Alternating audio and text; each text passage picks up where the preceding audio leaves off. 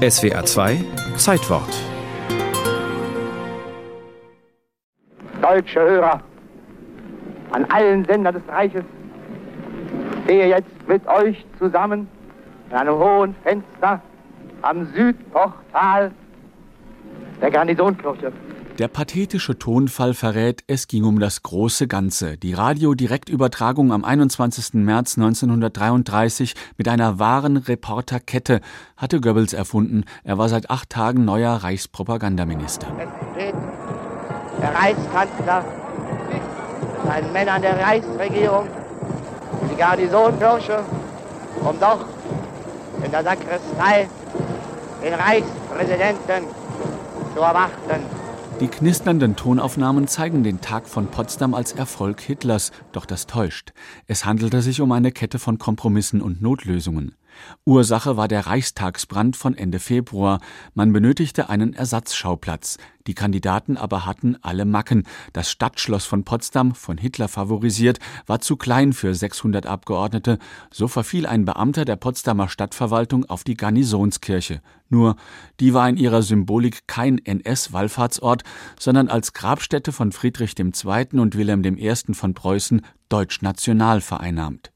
Hitler schluckte die Kröte, stellte sich in eine Linie vom alten Fritz über Bismarck bis zu Hindenburg, so wurde ein Coup daraus. Da sitzen unten die Abordnungen der nationalen Verbände, sitzen die Männer, die in hohen Ämtern des Staates oder der Wirtschaft nach dem friedrichianischen Geiste alles für die Nation zu wirken haben. Die Reportage aus dem Kirchenschiff verschwieg auch den Zank um die Zeremonie.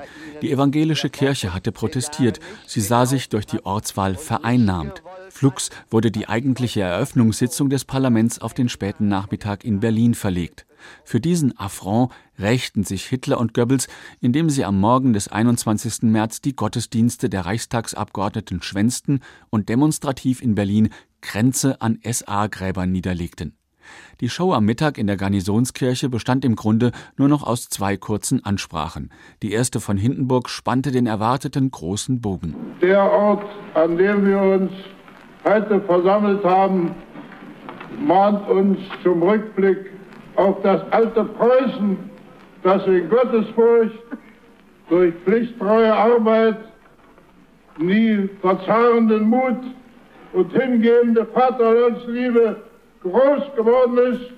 Dass es den Nazis darum ging, Hindenburg einzuwickeln, zeigte Hitlers Erwiderung. Sie war quasi die rhetorische Entsprechung jenes Dieners vor dem Generalissimus in Paradeuniform, der als Foto um die Welt ging.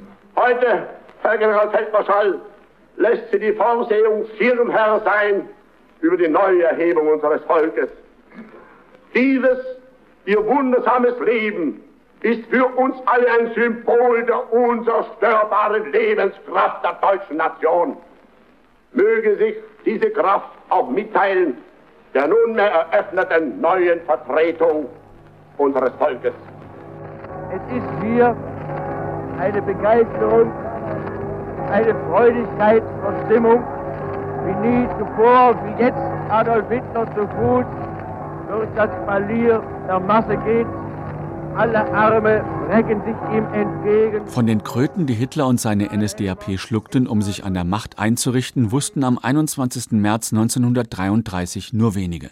Die mediale Inszenierung, die Goebbels hinlegte, bewies nur, er konnte Niederlagen in Triumphe verdrehen. Die Wahrheit war egal, und als sie zutage trat, war der braune Nazispuk längst vorbei.